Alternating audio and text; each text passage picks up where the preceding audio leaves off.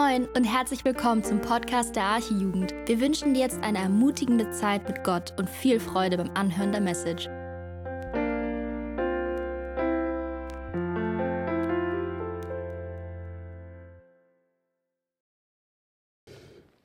So, moin moin. Geht's euch gut? Mal einschlafen hier? Nee, doch ein bisschen. Ein bisschen Feedback kommt, sehr schön. Schön euch zu sehen. Ähm, ja, ich will gar nicht so viele Worte verlieren. Ich würde sagen, wir fangen direkt an. Wir sind im Johannesevangelium noch immer. Letzte Woche hatten wir auswärtigen Besuch aus Australien. Äh, da hatten wir, glaube ich, so einen kurzen Break gehabt. Und ich möchte eigentlich mal direkt mal einordnen, wo wir uns befinden, gerade im Johannesevangelium. Ähm, wir befinden uns beim letzten Abendmahl welches Jesus mit seinen Jüngern vor seinem Leidensweg bis zum Tod am Kreuz hat. Und da haben wir dann gehört, Jesus hat Demut gezeigt, indem er die Füße seiner Jünger wusch. Und dann haben wir vor zwei Wochen von Niklas gehört, wie Jesus dann seine Jünger damit konfrontierte, dass einer von ihnen ihn verraten wird. Und dies zeigte er dann den Jüngern sogar ganz offensichtlich, wer es sein wird, nämlich Judas indem er ihn sagte, dass er demjenigen, der ihn verraten wird, ein Stück Brot, was er vorher in Wein tauchen wird, ihm geben wird. Also er hat es richtig offensichtlich angeteasert und dann hat er sogar gemacht und Judas diesen Bissen Brot gegeben. Und dann verabschiedete Jesus Judas mit den Worten, was du tun willst, das tue bald. Das Ding ist, die Jünger, die dabei waren, die das alles miterlebt haben, die haben das gar nicht gecheckt. Die haben gar nicht verstanden, was Jesus eigentlich da gemacht hat. Die haben nicht verstanden, was das zu bedeuten hatte. Sie konnten sich nicht vorstellen, dass Judas Jesus verraten würde. Und sie konnten sich auch nicht vorstellen, dass Jesus überhaupt sterben würde. Aber in Relation zu den Jüngern konnte sich Jesus das ganz besonders schon vorstellen. Ihm war ganz bewusst, was vor ihm lag. Er war sich der Realität vollkommen bewusst. Ihm war bewusst, dass nicht mehr lange, dass qualvolle Stunden auf ihn warten würden. Er wusste, dass wenn er Judas das nächste Mal sehen werde, er mit Soldaten kommen wird, damit diese ihn gefangen nehmen. Ihm war bewusst, dass er von seinen Jüngern verlassen wird. Ihm war bewusst, dass er vor dem Hohen Rat geführt wird und sie ihn mit einer falschen Anklage belasten werden und ihn dann den Römern ausliefern. Ihm war bewusst, dass er vor einer Menschenmenge stehen wird, welche laut rufen wird, kreuzige ihn. Ihm war bewusst, dass er mit römischen Folterwerkzeugen geschlagen werden würde, bis sein ganzer Körper nicht mehr wie ein Körper aussieht. Ihm war bewusst, dass er körperlich am Limit ein Kreuz durch Jerusalem auf den Hügel Golgatha hinauftragen wird. Ihm war bewusst, dass er auf diesem Weg beleidigt, beschimpft, bespuckt und geschlagen werden würde. Ihm war bewusst, dass die Römer ihn an ein Kreuz nageln würden und er dort sterben wird. Und ihm war dann auch bewusst, dass dieses physische Leid, was er erleiden wird, nur symbolisch für das wahre und viel schlimmere Leid galt. Denn ihm war bewusst, dass er eine viel größere Einsamkeit erleben wird, da er nicht nur von den Jüngern, sondern von seinem Vater verlassen sein wird. Ihm war bewusst, dass er die Sünde der Menschen tragen wird. Und er wusste auch, dass der Vater seinen Zorn, welcher Milliarden Menschen gilt, tragen wird. Das war Jesus bewusst. Und jetzt lass uns mit dieser Einstellung, mit dieser Haltung, mit diesem Bewusstsein ähm, in den heutigen Text mal reingucken. Das ist Johannes 13 und da sind es ein paar Verse 31 bis 38. Könnt ihr aufschlagen, ansonsten hängt es hinten dran. Also Johannes 13 ab, ab Vers 31 dann. Dort steht, nachdem Judas hinausgegangen war, sagte Jesus, Jetzt wird der Menschensohn in seiner Herrlichkeit offenbart und durch ihn wird Gott selbst in seiner Herrlichkeit offenbart. Wenn der Menschensohn die Herrlichkeit Gottes offenbart hat, dann wird auch Gott die Herrlichkeit des Menschensohnes offenbaren und das wird bald geschehen. Meine Kinder, ich bin nur noch eine kurze Zeit bei euch. Ihr werdet mich suchen, aber was ich schon den Juden gesagt habe, das sage ich auch jetzt euch. da wo ich hingehe, da könnt ihr nicht hinkommen. Ich gebe euch ein neues Gebot. Liebt einander. Ihr sollt einander lieben, wie ich euch geliebt habe. An eurer Liebe zueinander werden alle erkennen, dass ihr meine Jünger seid. Herr, fragte Simon Petrus, wohin gehst du? Jesus gab zur Antwort, wo ich hingehe, kannst du jetzt nicht mitkommen, aber später wirst du mir dorthin folgen. Petrus entgegnete, Herr, warum kann ich nicht jetzt schon mitkommen? Ich bin bereit, mein Leben für dich hinzugeben. Du willst dein Leben für mich hergeben? erwiderte Jesus. Ich sage dir, noch bevor der Hahn kräht, wirst du mich dreimal verleugnen. Bevor wir jetzt in die Verse einsteigen, möchte ich mit einem Beispiel starten. Ähm, ich war vor circa einer Woche, vor einer Woche glaube ich, war ich im Urlaub und diejenigen, die mich kennen, die wissen, dass ich ganz gerne Bergsteige also Wanderberge so hochlaufe. Und vor einer Woche war ich äh, in Bayern mit, meiner, mit meinen Eltern und mit dem Bernd hier vorne in der ersten Reihe. Und obwohl ich diesen Sport so liebe, auf Berge zu steigen, die Gipfel zu erklimmen, es ist trotzdem nicht immer ein Spaziergang für mich. Es bringt zwar Spaß, aber es ist schon sehr, sehr anstrengend. Der Weg ist bis zum Gipfel körperlich und mental eine Herausforderung. Zum einen ist das Gelände oft sehr herausfordernd mit Hindernissen verbunden. Dann ist da auch noch die Höhe, welche für so norddeutsche Leute eigentlich am Anfang erstmal gewöhnungsbedürftig ist. Wir haben halt keine Berge.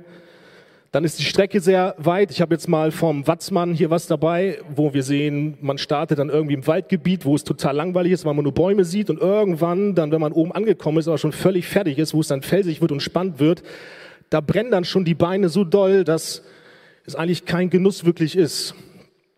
Wir können Bild weitermachen, da sieht man dann sogar noch diesen steinigen Weg. So sieht es dann aus, sieht jetzt gerade nicht so schlimm aus, aber wenn man dann halt schon vier Stunden gewandert ist, dann tut das wahnsinnig weh. Und dann stellt man sich die Frage häufig, warum habe ich denn nicht eigentlich die Bergbahn genommen? Oder noch besser, warum bin ich nicht gleich einfach unten geblieben einem kalten Bier und habe mir den Berg lieber äh, dann doch von unten angeschaut und da die Aussicht genossen, als darauf zu steigen. Was ist aber bei einem Alpinisten der Ansporn, diesen Weg auf sich zu nehmen, dass man diesen Mister macht? Der Ansporn ist ein Bild weiter, der Gipfel. Der Gipfel mit einem damit verbundenen herrlichen Ausblick. Es ist das Ziel, den Berg ohne Hilfe von Bergbahnen bezwungen zu haben. Und so können wir daraus schlussfolgern, dass auf dem Weg also eigentlich nicht der Fokus eines Bergsteigers liegt, sondern eigentlich auf dem Gipfel, auf dem Ausblick. Und so kann es dann sein, dass man zwar manchmal so Auer hat und es brennt wie Sau, aber es ist ähm, trotzdem vergisst man zum Teil sogar, dass es so sehr weh tut und dass man vielleicht sogar Blasen an den Füßen hat. Es motiviert, weiterzugehen. Und am Ende, das war jetzt nicht der Berg, wo ich letzte Woche drauf war, aber äh, der ist noch irgendwie cooler hier, deswegen habe ich dieses Bild ausgesucht. Ähm, aber ich wurde bisher noch nie enttäuscht, als ich oben war. Noch nie. Es hat sich immer gelohnt, diese Strapazen, diesen Schmerz auf sich zu nehmen. Und verglichen damit lesen wir heute in den ersten Versen, nämlich in den Versen 31 und 32, da sehen wir eine ähnliche, jedoch eine viel herausragendere Einstellung von Jesus, wie ein Bergsteiger, nur noch mal viel, viel krasser. Denn auch Jesus hat, wie ich am Anfang beschrieben habe, einen furchtbaren Weg vor sich. Dieser Weg, der ist noch viel, viel schlimmer und viel anstrengender als der Weg auf den Mount Everest. Jesus hatte den Berg unserer Sünde vor sich, den er bezwingen musste.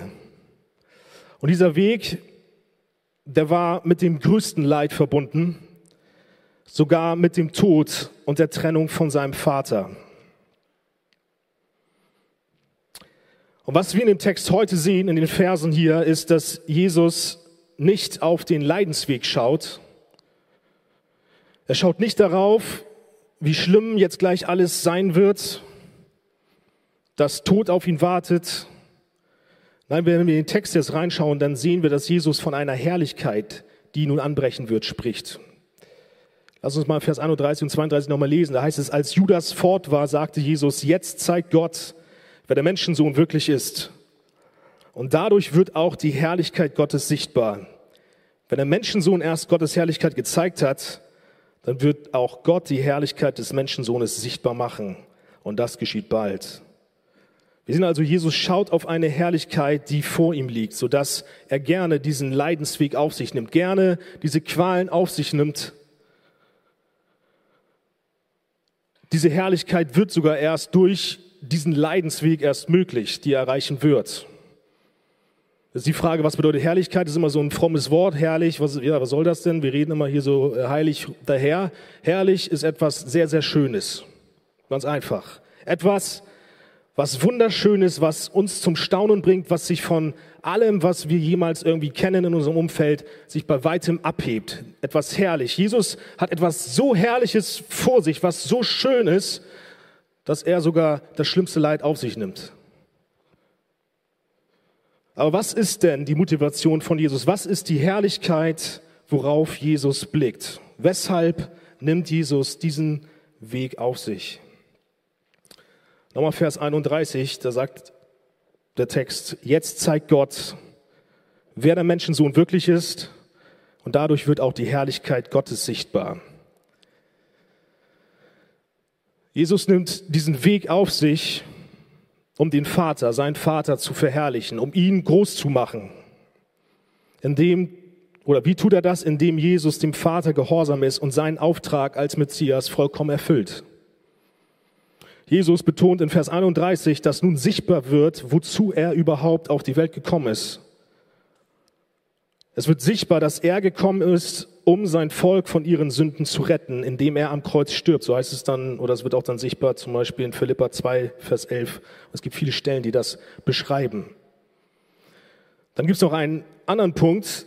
Jesus oder das Kreuz zeigt die Herrlichkeit Gottes, indem wir, wenn wir aufs Kreuz schauen, den Charakter unseres Gottes, diesen herausragenden, diesen herrlichen Charakter unseres Gottes sehen.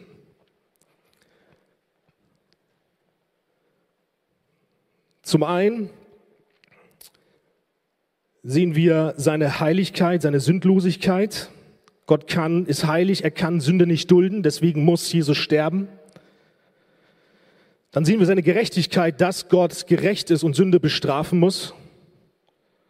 Aber dann sehen wir auch seine Gnade und seine vollkommene Liebe, dass er sich selbst dort am Kreuz hingibt, um uns Menschen zu retten. Wir sehen also den, die Schönheit unseres Gottes dort am Kreuz. Was ist noch ein Punkt? Das sehen wir dann weiter in Vers 32 des Textes. Da heißt es dann, wenn der Menschensohn erst Gottes Herrlichkeit gezeigt hat, dann wird auch Gott die Herrlichkeit des Menschensohnes sichtbar machen. Wenn Jesus also, heißt es da, das Werk am Kreuz vollbracht hat, dann wird der Vater ihm im Gegenzug Selbstherrlichkeit geben. Er wird ihn verherrlichen. Er wird ihn quasi dafür belohnen, dass er dieses Leid sich so sehr erniedrigt hat. Der Vater wird ihn erhöhen, indem er Jesus den Namen über allen Namen gibt. Jesus regiert und sitzt nun zu Rechten des Vaters. Er herrscht über die unsichtbare und sichtbare Welt und durch ihn allein können Menschen gerettet werden.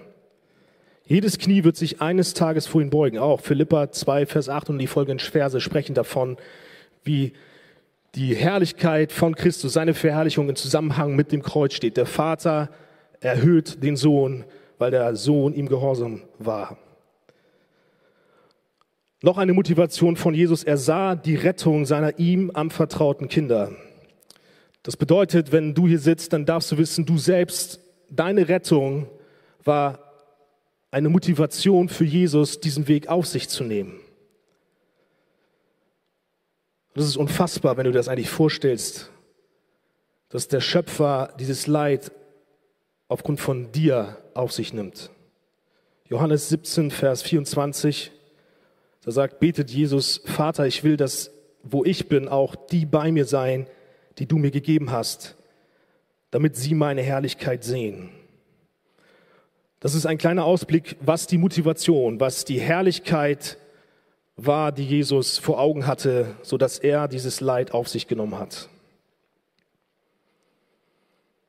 Er schaut nicht aufs Leid, sondern er schaut auf die dahinterliegende Freude. Er schaut auf die Schönheit und Herrlichkeit, die auf ihn wartet, nachdem er seinen Auftrag vollendet hat. Er schaut auf das, wofür es sich lohnt, das schlimmste Leid auf sich zu nehmen. Und das Schöne ist, weil wir zu Gott gehören, weil wir zu Jesus gehören als seine Kinder, dürfen wir wissen, dass auch wir eine solche Motivation für unser Leben in der Nachfolge haben dürfen. Auch wir leben in der Nachfolge und auch unser Leben ist, wenn wir Jesus nachfolgen, ein schwerer Anstieg. Wir steigen auf. Wir sind auch quasi Bergsteiger. Unsere Beine brennen hin und wieder, weil wir nicht mehr können. Nachfolge ist mit Leid verbunden, menschlich gesehen. Wir leben für Jesus und nicht mehr für uns selbst. Und weil die Welt Jesus hasst, hasst sie uns auch. Und das bedeutet Widerstand, das bedeutet Leid, das bedeutet Anstrengung. Und jeder von uns hat das vielleicht schon erleben müssen. Und wenn vielleicht du das noch nicht so richtig krass erlebt hast, dann kann ich dir versprechen, du wirst es irgendwann erleben.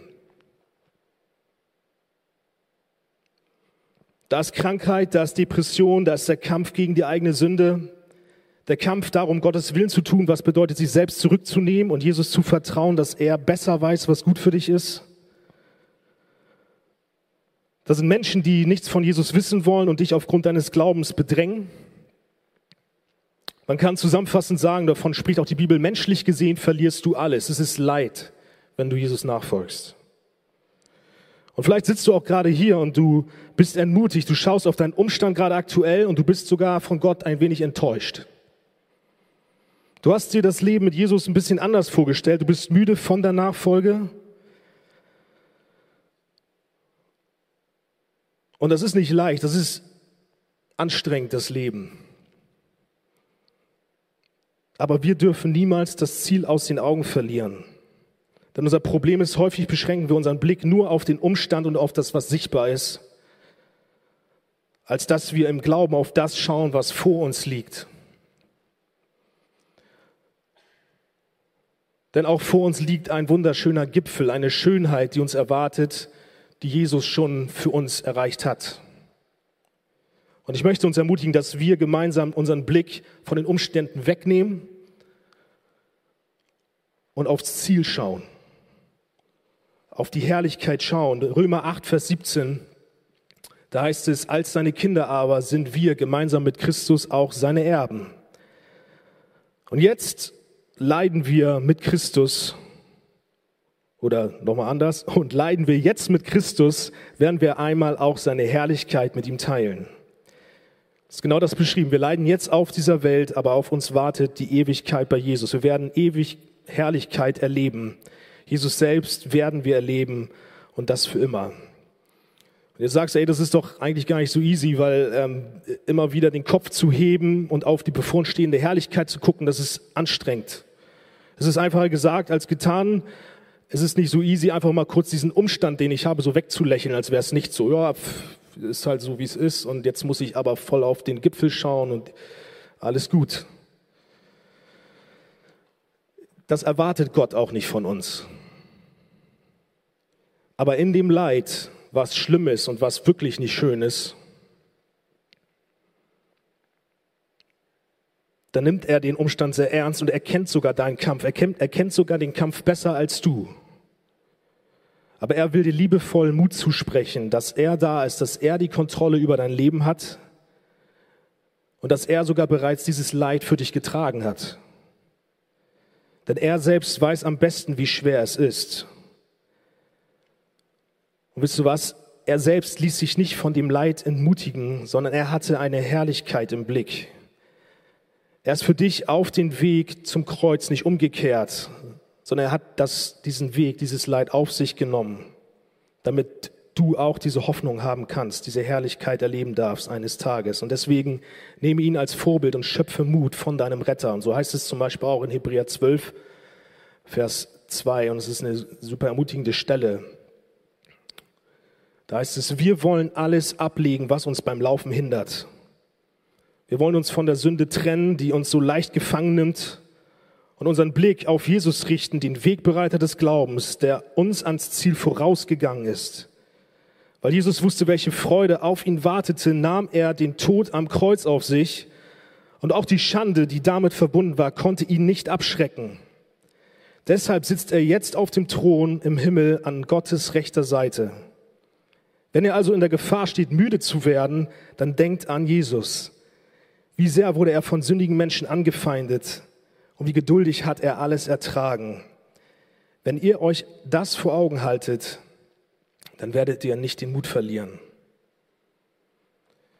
Verliere nicht den Mut sondern schaue auf Jesus. Und das ist auch mal so, schaue auf Jesus. Aber ich möchte dich fragen, wann hast du das letzte Mal wirklich auf Jesus geschaut? Nicht nur so, ja, ich schaue auf Jesus, sondern wann hast du das letzte Mal wirklich die Bibel genommen und geschaut, wer dein Retter ist? Nimm dir das zu Herzen und lies wirklich ernst die Bibel. So heißt es in Römer 8,18, ist auch eine super Ermutigung. Im Übrigen meine ich, dass die Leiden der jetzigen Zeit nicht ins Gewicht fallen, wenn wir an die Herrlichkeit denken, die Gott bald sichtbar machen wird, an denen er uns dann teilhaben lassen wird. Lass uns nicht den Mut verlieren und lass uns weiter jetzt den Text schauen von heute. Denn nachdem Jesus nun verdeutlicht, dass er nun verherrlicht werden wird, macht er den Jüngern auch deutlich, dass er sie damit einhergehend verlassen wird. Das heißt es dann in Johannes 13 und die Verse 33. Da heißt es dann, denn bei euch, meine Kinder, werde ich nur noch eine kurze Zeit sein. Ihr werdet mich suchen, doch was ich, in den, was ich den führenden Juden gesagt habe, muss ich jetzt auch euch sagen. Wohin ich jetzt gehen werde oder bald gehen werde, dahin könnt ihr mir nicht folgen. Was Jesus sagt, ist, Jesus wird in den Himmel gehen. Davon habe ich gerade auch schon gesprochen. Und dort können zu dem Zeitpunkt, wo Jesus zu den Jüngern spricht, dorthin können die Jünger ihm noch nicht folgen. Denn die Jünger haben einen Auftrag auf dieser Erde zu erfüllen. Und dieser Auftrag lautet, Gottes Herrlichkeit wiederzuspiegeln. 2. Korinther 3,18 heißt es, wir alle aber stehen mit unverhülltem Gesicht vor Gott. Und dann heißt es weiter, und wir spiegeln seine Herrlichkeit wieder. Das heißt, unser Auftrag ist, seine Herrlichkeit, von der ich gerade gesprochen habe, wiederzuspiegeln, zu reflektieren. Er ist nicht hier und wir sind seine Botschafter. Wir und die Jünger. Die Frage ist jetzt nur natürlich so, wie soll das gehen? Wie können wir Gottes Herrlichkeit in dieser Welt am besten widerspiegeln? Wie können wir das machen? Jesus gibt dazu in Vers 34 und 35 äh, vom Text heute eine gute Antwort. Da heißt es, ich gebe euch jetzt ein Gebot, Liebt einander, so wie ich euch geliebt habe. So sollt ihr euch auch untereinander lieben. An eurer Liebe zueinander wird jeder erkennen, dass ihr meine Jünger seid.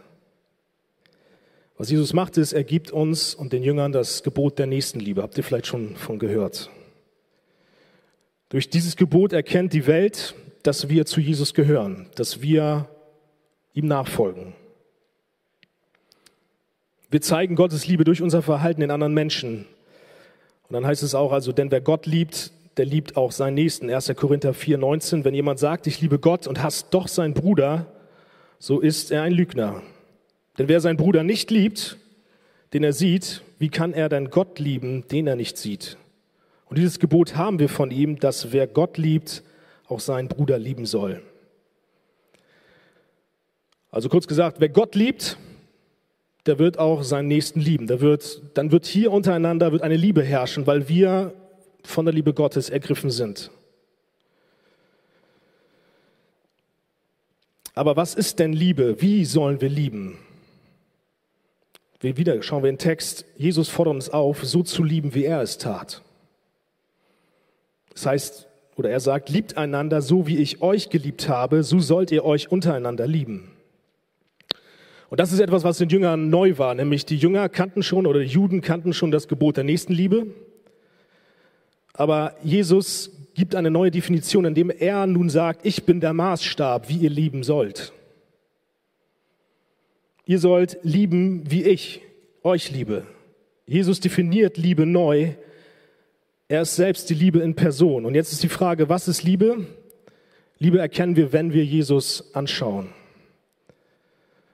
Und das wird zum Beispiel deutlich im nächsten Vers, den wir auch anschmeißen können, Korinther. Nee, doch nicht. Sorry, vergiss den. Darin ist die Liebe Gottes zu uns offenbart worden, dass Gott seinen eingeborenen Sohn in die Welt gesandt hat, damit wir durch ihn leben sollen. Und dann heißt es, darin besteht die Liebe, nicht, dass wir Gott geliebt haben, sondern dass er uns geliebt hat und seinen Sohn gesandt hat als Sühnopfer für unsere Sünden. Das heißt auch, wenn wir zum Kreuz schauen, dann sehen wir diese Liebe von Jesus am deutlichsten. Wir verstehen, wenn wir ans Kreuz schauen, was Liebe ist. Häufig denken wir, Liebe ist nur so ein Gefühl, das muss irgendwie hochkommen und wir können eigentlich gar nicht diese Liebe kontrollieren. Es ist plötzlich da, wenn wir irgendwie einen Menschen angucken, dann habe ich den lieb. Aber Liebe ist viel mehr als nur ein Gefühl. Wenn wir die Definition der Bibel schauen, wenn wir auf Jesus schauen, Liebe ist eine selbstlose und aufopfernde Haltung unseren Nächsten gegenüber, woraus dann entsprechende Taten entspringen. Das sehen wir am Kreuz, indem wir sehen, dass Jesus sich nicht dort um sich selbst dreht, sondern wir sehen, dass er sich um dich und um mich kümmert, indem er sich dort opfert. Dass er für dich und für mich in den Tod geht. Er opfert sich auf für dich und mich. Liebe ist eine aufopfernde Haltung dem Nächsten gegenüber. Und diese Liebe ist bedingungslos und fordert keine Gegenleistung so wie es auch Jesus nicht von uns forderte. Das Einzige, was wir zu bringen hatten, damit er den Schritt ans Kreuz gegangen ist, war Sünde. Das war nichts Gutes. Wir haben keine Gegenleistung, wir hatten sogar eher negative Leistung gebracht, wo er eigentlich hätte sagen müssen, nee, das mache ich nicht. Lasst mir noch ein Beispiel für aufopfernde Liebe, bedingungslose Liebe bringen, um vielleicht das nochmal ein bisschen euch näher zu bringen. Es waren mal zwei Brüder, ein älterer Bruder und ein jüngerer Bruder. Und die waren draußen unterwegs am Spielen. Und irgendwann kamen sie in so eine Sandkuhle und fing an, dort in dieser Sandkuhle zu spielen. Und sie waren da voll am Buddeln. Und irgendwann wollten sie nach Hause und wollten aus der Sandkuhle rausklettern. Das Problem war, sie merkten, dass der Sand immer nachgegeben hat und sie kamen nicht mit eigener Kraft aus dieser Kuhle heraus. Und sie merkten dann, dass leider immer mehr Sand von oben nachkam, sodass sie immer mehr von dem Sand eingeengt worden sind, überschüttet worden sind. Der Sand rutschte immer mehr in diese Kuhle rein und die Jungs kamen nicht aus dieser Kuhle raus. Irgendwann war der Sand schon, oder der, der ältere Bruder musste seinen großen Bruder schon ein bisschen hochheben, weil der Sand immer mehr anstieg, damit der kleine Bruder Luft kriegt. Und irgendwann war dann diese Kuhle relativ bis oben hin voll. Als dann irgendwann die Eltern nach ihren Kindern gesucht haben, sah man nur noch den Kopf von dem kleinen Jungen, von dem kleinen Bruder. Die Eltern fragten den kleinen Jungen, sag mal, wo ist denn dein älterer Bruder? Und der kleine Bruder antwortete, der steht unter mir. Der ältere Bruder hat sich für den Kleinen geopfert, damit er noch Luft kriegt und hat ihn dann auf seine Schultern gestellt. Er ist am Ende erstickt unter dem Sand, damit sein kleiner Bruder überlebt. Das ist aufopfernde Liebe. Und diese Liebe wird von Paulus auch in 1. Korinther 13 super dargestellt und definiert. Da heißt es, Liebe ist geduldig, Liebe ist freundlich, sie kennt kein Neid, Sie spielt sich nicht auf. Sie ist nicht eingebildet. Sie verhält sich nicht taktlos. Sie sucht nicht den eigenen Vorteil. Sie verliert nicht die Beherrschung. Sie trägt keinem etwas nach. Sie freut sich nicht, wenn Unrecht geschieht. Aber wo die Wahrheit siegt, da freut sie sich mit. Alles erträgt sie. In jeder Lage glaubt sie. Immer hofft sie. allem hält sie stand, die Liebe vergeht niemals. Das ist wahre Liebe, so definiert die Bibel Liebe. Das ist wie Jesus ist. Du kannst mit dem das Wort Liebe, das machen ganz viele Christen, mit Jesus austauschen und weißt, Jesus ist Liebe. Diese Liebe kennt die Welt nur nicht. Die Welt knüpft Liebe immer an Bedingungen. Sie möchte immer eine Gegenleistung haben. Und wir brauchen nur in die Gesellschaft zu gucken und wir sehen halt, wie schnell Partnerschaften getauscht werden, weil irgendwie Bedingungen nicht mehr erfüllt werden. Optisch passt es nicht mehr. Die Person hat sich verändert und schon war es das. Kriterien müssen erfüllt werden, um zu lieben. Sogar scheinbare selbstlose Handlungen wie Spenden und Armhelfen basieren häufig nur auf Bedingungen, nämlich am Ende sich selbst gut darzustellen. Und dann sehen wir auch noch in der Gesellschaft ein ganz dummes Thema gerade und ich glaube, da müssen wir auch drüber nachdenken, dass die Gesellschaft Toleranz mit Liebe verwechselt. Das bedeutet, oder in den Augen der Menschen bedeutet Liebe, alles zu tolerieren und den anderen das machen zu lassen, was er will, auch wenn das bedeutet, dass mein Gegenüber in konsequenter Sünde lebt und vielleicht Dinge tut, die ihm alles andere als gut tun. Und sobald du jemanden dann für sein Verhalten kritisierst, also intolerant bist, dann bist du ein Mensch, der nicht liebt weil du den Menschen einschränkst in seiner Freiheit und ihn nicht so leben lassen willst, wie er es möchte. Und das wird dann sofort dir als Hass ausgelegt. Und dann habe ich gerade letztens eine Predigt nur kurz mal reingeguckt von dem Kirchentag, wo der dreimal heilige Gott als äh, queer betitelt wurde, welche alle Formen von Sexualität, welche außerhalb der gottgewollten Ehe sind, feiert und fördert. Aber wahre Liebe fördert keine Sünde, sondern hasst die Sünde. Wahre Liebe stellt Gott in den Mittelpunkt und toleriert Sünde nicht. Die Welt kennt wahre Liebe nicht, sie will auch die wahre Liebe nicht kennen, weil die Welt möchte sich selbst nicht aufopfern. Keiner mag es wirklich für andere und sich auf oder für Gott aufzuopfern. Und ich möchte uns herausfordern, dass wir uns prüfen, wie es um unsere Liebe steht. Denn wenn wir wirklich lieben, dann wird sich auch unser Wesen und unser ganzes Verhalten wird sich ändern. Besonders wenn wir jetzt dann die Verse in, in Korinther 13 anschauen und mal uns prüfen. Bist du geduldig mit deinem Nächsten? Bist du immer freundlich, auch wenn dir Unrecht getan wurde? Kennst du kein Neid und bist nicht eingebildet? Bist du nie auf deinen eigenen Vorteil aus? Verlierst du nie die Beherrschung? Bist du nicht nachtragend und vergibst die Fehler immer von deinem Nächsten? Bist du immer gut gegenüber deinen Nächsten eingestellt? Tust du selbst kein Unrecht und sagst immer die Wahrheit? Lebst du ganz aktiv auch Liebe, Liebe aus und opferst dich für andere auf, indem du zum Beispiel dich in Menschen investierst und sie näher zu Gott bringst? Dienst du in der Gemeinde, obwohl du nichts dafür bekommst? Und das kann man jetzt noch weiterführen, aber die Zeit reicht nicht. Wir können anhand der Liebe unseren geistlichen Zustand prüfen, wie wir zu Gott stehen, wie unsere Beziehung zu Gott ist. Denn wenn wir die Liebe wirklich verstanden haben, die Gott zu uns hat, dann muss unsere Reaktion Dankbarkeit sein und darauf dann die Reaktion, dass wir selbst lieben. 1. Johannes 4,19, wir lieben, weil er uns zuerst geliebt hat.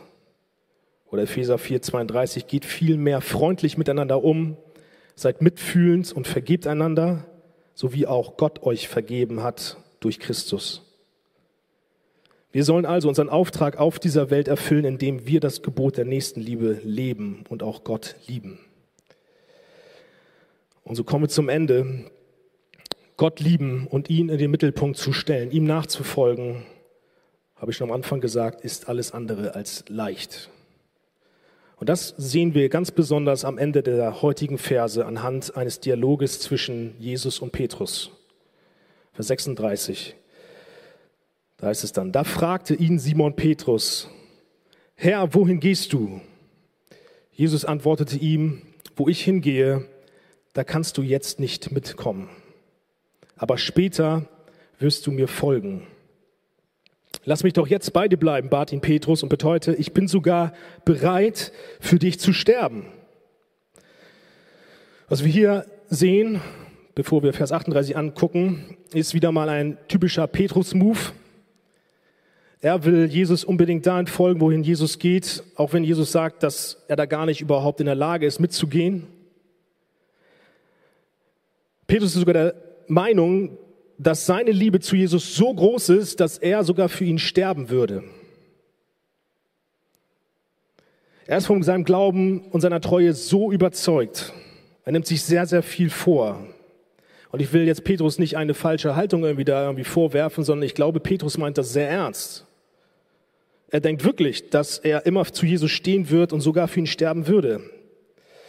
Und ich glaube, zumindest geht es mir manchmal so, manchmal nimmt man sich auch als Christ so vor, ab heute Attacke für Jesus. Ich falle jetzt nicht mehr, ich lese jetzt jeden Tag die Bibel und jetzt wird eh alles anders. Und du nimmst es dir vor und vielleicht klappt das auch ein bisschen und dann muss man sogar mal aufpassen, dass man nicht dann sogar stolz wird und sagt, oh, ich bin jetzt ja mal ein Vorzeige-Christ. Dann kann Hochmut hochkommen und wir denken, unsere Sünden selbst im Griff zu haben und vertrauen auf uns.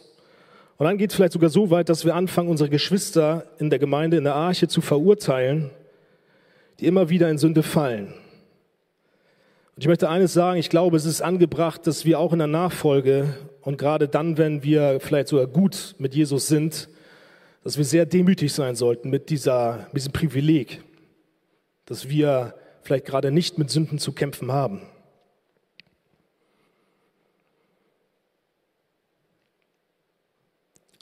1. Korinther 10, Vers 12, wer stehe, sehe zu, dass er nicht falle.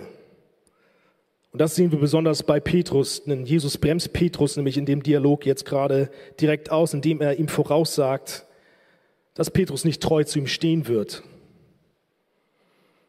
Er sagt Petrus, ey, du überschätzt dich. Petrus, du kennst dich nicht wirklich. Vers 38, da antwortete Jesus, du willst für mich sterben? Ich versichere dir, ehe der Hahn kräht, wirst du dreimal geleugnet haben, mich zu kennen. Petrus, du bist nicht so toll, wie du denkst. Du bist schwach und du wirst versagen. Du kennst dich nicht wirklich. Aus dir selbst heraus kannst du nur versagen und du wirst in Sünde fallen. Dein geistlicher Zustand ist am Ende auch nur von Gottes Gnade abhängig. Und das gilt auch uns. Gott ist es, der uns bewahrt und uns vor Versuchung und Sünde schützt. Und das musste ich selbst in meinem Leben auch ganz häufig bemerken. Ich habe häufig gedacht, das Sünde so und so wird mir niemals passieren. Und ein halbes Jahr später stand ich selbst in der Scheiße. Ich kann am Ende mir selbst nicht vertrauen, sondern nur darauf, dass Gott mir gnädig ist und mich auch vor Untreue ihm gegenüber bewahrt. Meine Liebe zu Jesus ist zu schwach. Und so sehen wir, dass Petrus auch versagen wird. Seine Liebe zu Jesus ist zu schwach, sodass er ihn verleugnen wird und behaupten wird, ihn nicht zu kennen. Und wenn einer der direkten Jünger von Jesus versagt in dem Bereich, wie viel mehr versagen wir in dem Bereich? Und vielleicht bist du hier und du guckst auf die letzte Woche und du merkst, dass du dich auch nicht auf dich selbst verlassen kannst in der Nachfolge. Du bist häufig in Sünde gefallen. Vielleicht ist es auch immer die gleiche Sünde, die immer wieder hochkommt. Und du nimmst dir ja in der einen Woche vor, davon loszukommen, und eine Woche später hast du schon dreimal wieder bist du irgendwie gefallen in, dieser, in diesem Bereich. Das geht jedem von uns so. Jeder hat einen anderen Bereich, wo er schwach ist, wo er am struggeln ist, wo er am kämpfen ist. Und ich möchte uns auf jeden Fall dazu auffordern, dass wir ernsthaft Buße darüber tun. Das tut auch Petrus, nachdem er ver gesagt hat in Lukas 22, Vers 61, da wird beschrieben, nachdem halt Petrus gemerkt hat, dass er ihn verleugnet hat, da heißt es dann, und Petrus gedachte an des Herrn Wort, wie er zu ihm sagte, ehe der Hahn kräht, wirst du mich dreimal verleugnen. Und dann wie ist die Reaktion von Petrus und Petrus ging hinaus, als er bemerkte, dass er versagt hat und er weinte bitterlich. Und das sollen wir auch tun. Wir sollen unsere Sünde ablegen, Buße tun und zerbrechen darüber. Aber dann dürfen wir auch von dieser Trauer wegkommen hin zur Hoffnung, die wir durch Jesus haben. Denn wenn wir auch wieder in den Text von heute schauen, dann sehen wir, dass Jesus Petrus zwar mit dem Versagen konfrontiert, aber hier fett gedruckt ihm auch Hoffnung gibt. Wo ich hingehe, kannst du jetzt nicht mitkommen, aber du wirst mir später folgen, Petrus. Petrus, du wirst mir später in die Herrlichkeit, wo ich jetzt hingehe, wirst du mir folgen, da sei dir sicher. Wisst ihr, woran das liegt? Jesus ist mit Petrus noch nicht fertig. Jesus ist noch nicht fertig mit dem Leben von Petrus. Jesus möchte Petrus gebrauchen. Jesus möchte ihn als Säule für die Gemeinde einsetzen. Und zum einen versagt Petrus und lässt nicht sein Leben für Jesus, sondern er verrät, er verleugnet Jesus. Aber im Gegenzug sehen wir dann aber, dass Jesus für Petrus dafür stirbt am Kreuz, damit Petrus vergeben werden kann. Und dann sehen wir noch, dass Jesus für Petrus in seiner Anfechtung betete dass er den Glauben nicht verliert. Das wird auch im Lukas-Evangelium gezeigt, Lukas 22. Da sagt Petrus zu, äh, da sagt Jesus zu Petrus, Simon, Simon, der Satan hat sich erbeten, euch zu schütteln, wie den Weizen im Sieb. Ich aber habe für dich gebetet, dass du deinen Glauben nicht verlierst.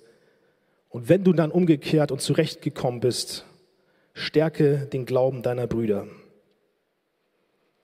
Jesus wusste, dass Petrus in Anfechtung gerät und er geht für seinen Jünger auf die Knie, damit er den Glauben nicht verliert. Damit er im Glauben bleibt, sodass er ihn weiter formt. Dass seine Liebe, also Petrus Liebe zu Jesus, weiter wächst. Dass Petrus am Ende sogar der Fels genannt wird, auf dem Christus seine Gemeinde bauen möchte. Und dann sehen wir sogar am Ende von Petrus Leben, dass er Jesus wirklich in den Himmel folgt. Und das sogar auf eine ganz schön krasse Art und Weise, nämlich als Märtyrer, indem er selbst am Kreuz stirbt aufgrund seines Glaubens.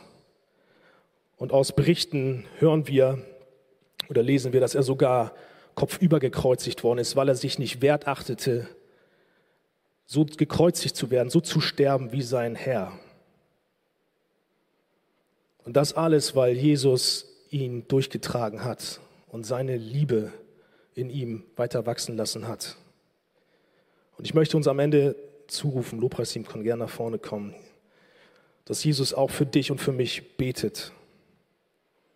Er betet für dich und für mich, sodass wir uns ganz sicher sein dürfen, dass wir auch ihm in die Herrlichkeit folgen werden und dass er auch uns zu seiner Herrlichkeit gebrauchen wird. Amen.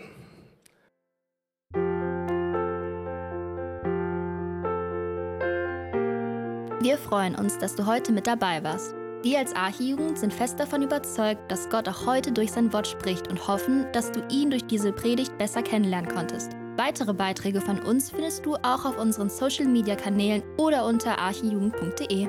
Bis dann, tschüss!